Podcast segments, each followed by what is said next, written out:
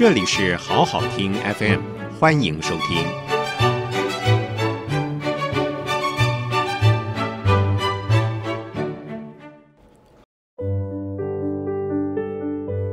欢迎收听午后文学馆，《脂肪球》。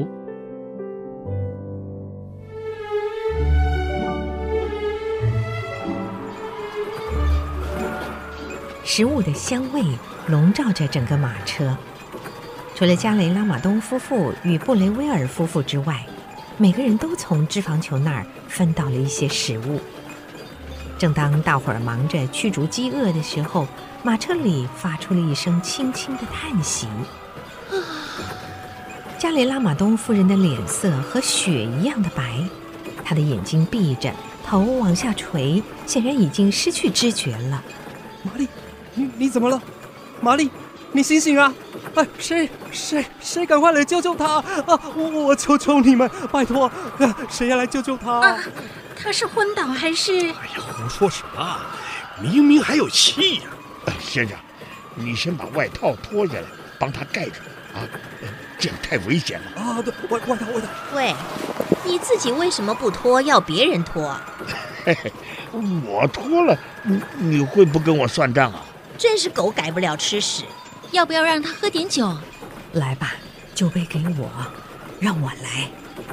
年长一些的修女扶住加雷拉马东夫人的头，把脂肪球的酒杯塞进她的嘴唇，让她吞了几滴葡萄酒。很快的，加雷拉马东夫人张开了眼睛，露出了微笑。啊，谢谢，我很好，我没事。再喝一口吧。哎呀，你只是饿坏了啊！也许我早该邀请这几位先生太太。对了，这种时候啊，大家都是兄弟姐妹，应该互相的帮助。哎，好了，夫人们，不要再客气了，吃点东西有什么关系呢？我们今天晚上能不能找到一个房子过夜，那都还不知道呢。照我们现在的速度啊。不到明天中午，根本就到不了托特。这那就先谢过了，衷心感激。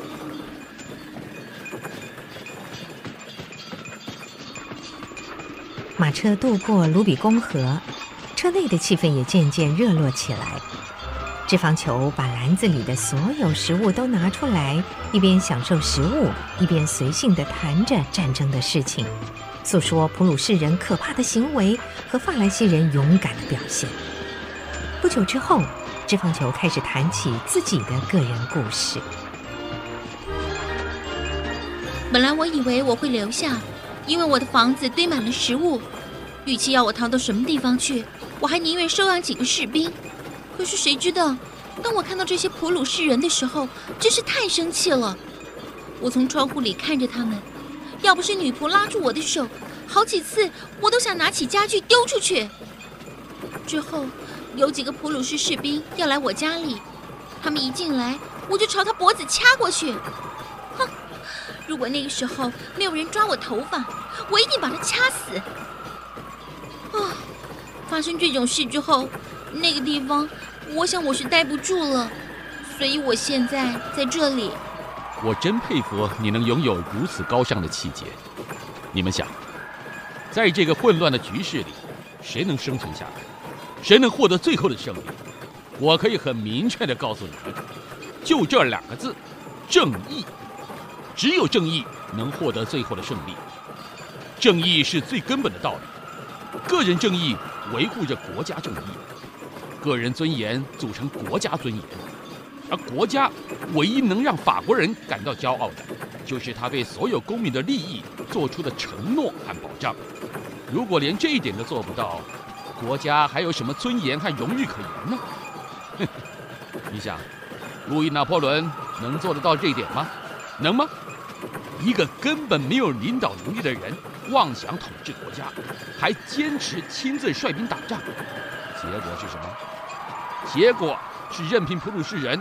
侵占我们美丽的家园，路易拿破仑真是法国人的耻辱。不对，不对，你错了，你根本就不了解路易拿破仑。你们从来没有站在他的角度想过，还背叛了他，无非就是为了自己的利益在进行政治斗争。如果法国被你们这样的坏蛋统治的话，那么大家都得要离开法兰西了。好了好了，你们各自有各自的立场，应该多多包容。支持拿破仑也好，不支持拿破仑也好，我们都是法国的一份子，不是吗？放轻松点，放轻松点，心平气和，才好享受美食啊！啊！我就是看不惯他们这种破坏体制的坏人。好了好了好了，我们不谈政治啊，不谈政治。布雷威尔伯爵费了些力气，才平息了脂肪球的愤怒。伯爵夫人和加雷拉马东夫人内心也对共和政体有一种说不清的憎恨，不由自主的就对脂肪球产生了更多的认同心理。很快的，篮子里的食物都被吃光了，大家也失去了谈话的兴致。渐渐的，马车里又回到了一开始的安静。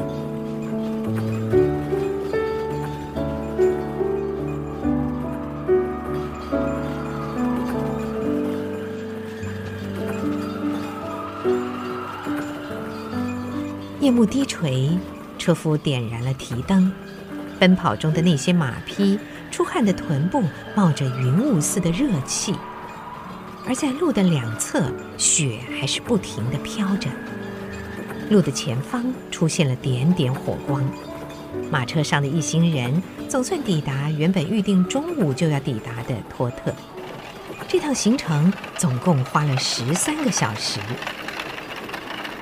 车门开了，一种很熟悉的声音使所有的旅客都颤抖了一下。这是指挥刀的刀鞘磕碰地面的声音。下车检查。车夫手里拿着一盏提灯，光线突然直射车子的最里面。一位德国军官站在车夫旁边，是一位身材高大而非常瘦削的金发青年，携带着一顶扁帽。下车好吗，各位旅客？两位修女先下了车，随后伯爵夫人、纺织商加雷拉马东夫妇、酒商罗亚佐夫妇也都下了车。然呢，先生？罗亚佐先生战战兢兢地说出这声问候，但是那操着生杀之权的人傲慢地看着他，什么也不回答。最后下来的是脂肪球和歌律德。格律德在敌人面前摆出严肃而高傲的样子。脂肪球则是努力抑制着自己不安的情绪，假装一切平安无事。他们都想要保持自己和国家的尊严，也似乎是想要为那些顺从的乘客们做个榜样。大家走进了客店的大厨房，普鲁士军官要他们交出司令官签字的通行证，上面载明每个旅客的姓名、状貌和职业。嗯，我看看。这是你的，布雷威尔伯爵。普鲁士军官把这些人和通行证细细地对照着，确认正确之后，就起身离开了。大家于是松了口气，决定顺道在客店里使用晚餐。所有的人都就座以后，客店老板弗朗维先生出现了。他原本是一位马夫，身形肥胖，声音听起来像是患有气喘病。哎，伊丽莎白·洛塞小姐是哪位啊？是我。小姐，普鲁士军官立刻要和你谈话。跟我吗？对了对了，如果您的确是伊丽莎白·洛塞小姐的话，我不去。哎呦，你这个时候闹什么别扭啊？关你什么事啊？其实，说不定他们只是对你的通行证有什么疑问，想要多问一下而已，用不着那么害怕吧。害怕也是人之常情，你也很清楚，普鲁士这些人什么事情做不出来呀？依我来看呐，现在我们是站在别人的地盘上，去不去一样是危险的，但是去总比不去好啊！啊，这话怎么说呢？哎，你想想看啊，如果他去了，虽然不知道会发生什么事情，但是说不定事情根本就不严重啊。说几句话就过关了，哎，但是如果坚持不去，让他们生起气来，说不定原本没什么事，反而变成有事哎。搞不好连我们几个人都一起遭殃，到时候咱们就后悔莫及了。哼，普鲁士人不可能安什么好心的。夫人啊，加雷拉马东先生说的很有道理，因为您的拒绝，不只是给您，甚至还会给您所有的旅伴引起一些重大的麻烦。人在屋檐下，不得不低头啊。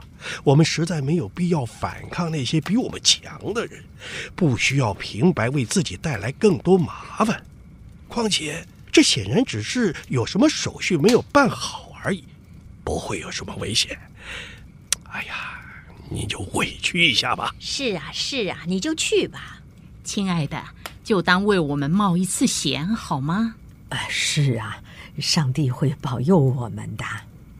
好，为了各位。我去，谢谢，我们大家都会很感激的。脂肪球转头走出客店餐厅，在客店老板弗朗维先生的带领下，离开了众人的视线。对其他旅客来说，虽然被点名的不是自己，他们心里却也默默的在准备着一套说辞，好在被点到名的时候能够派上用场。十分钟以后。脂肪球气冲冲的回来了，太可恶了，太可恶了！怎么了？发生什么事？来，先坐下来，慢慢说，没关系啊。不，不，这事跟您没有关系，我不能说。好吧，那我们一起用餐，好吧？所有旅客围着餐桌坐了下来，虽然发生了这个意外事件，晚餐却是愉快的。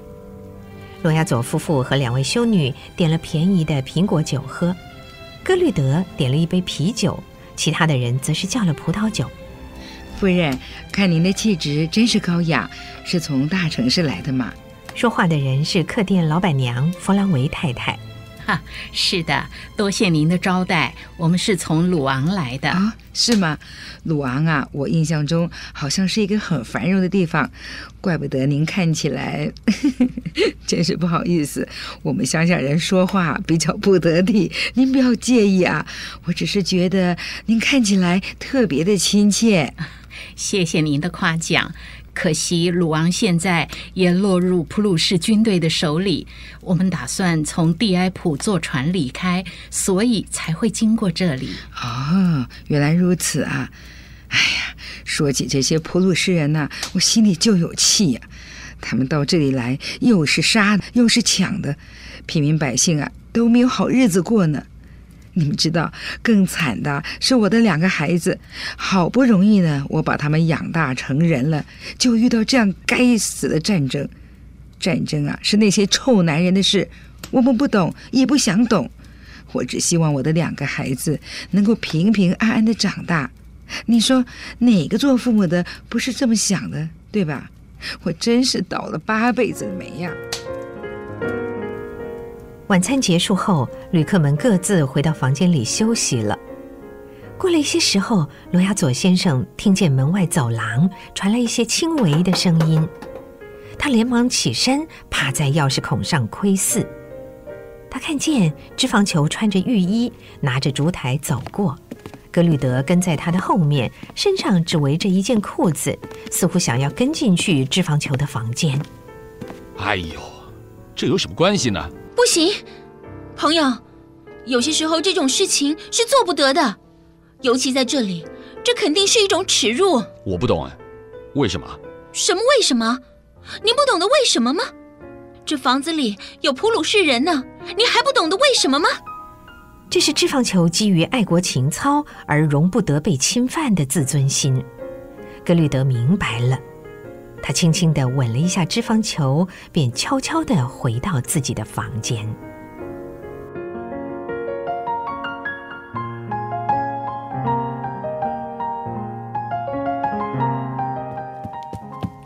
不得了了，不得了了，马不见了！什么？六匹马都不见了？那车夫呢？啊，我不知道，我们只是出去散步。哎，怎么了？怎么了？怎么了？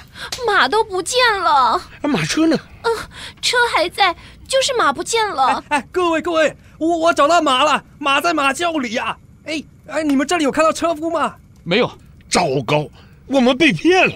哎呀，先别慌，我看客店老板夫妇不像坏人，再仔细找找看吧。嗯，女士们都留在大厅里等着，我们分头去找找。哦，好。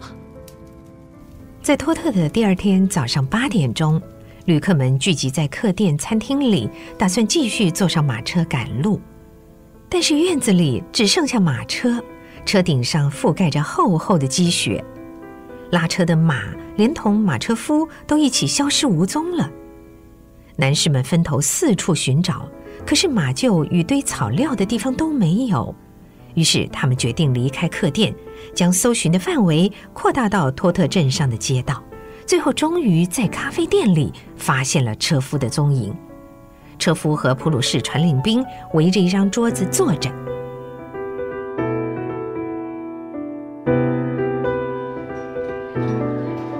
呃，您说的没错，可是后来我又接到了另一个命令。什么命令？吩咐我绝对不要套车。是谁给你这道命令的？普鲁士指挥官。真的，我没骗你。为什么？是他亲自对你这样说的吗？哎，不是，先生，是客店老板把他的命令传达给我的。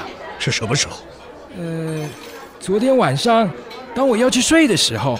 好啊，好啊，我们回去找老板问问。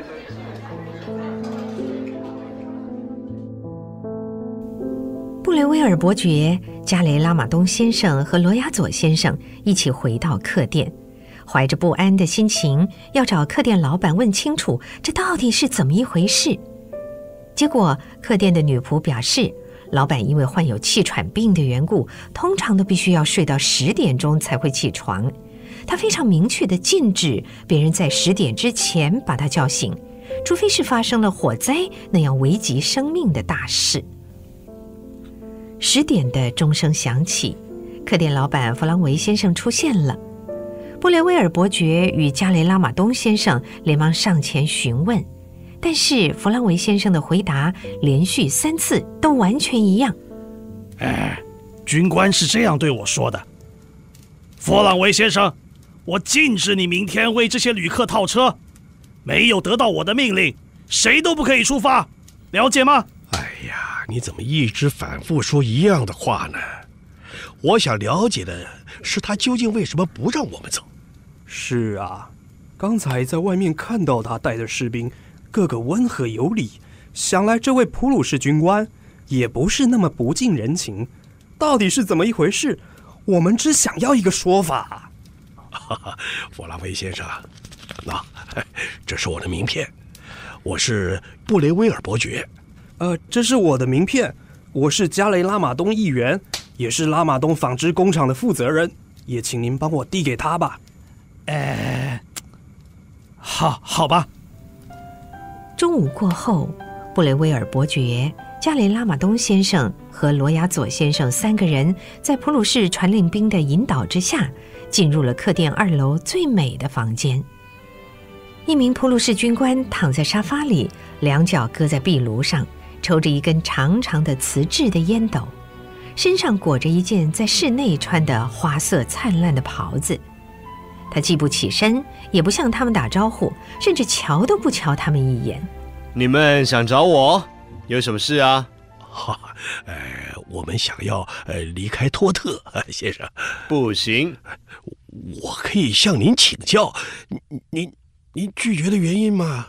哼哼。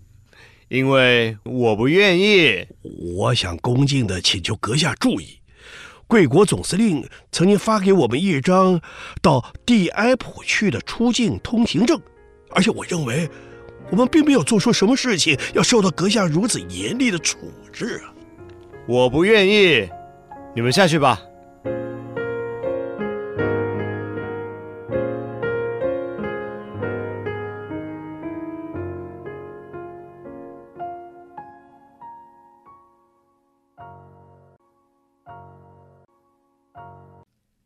谢谢收听，请继续关注好好听 FM，记得帮我们分享给您的亲友，祝大家平安健康。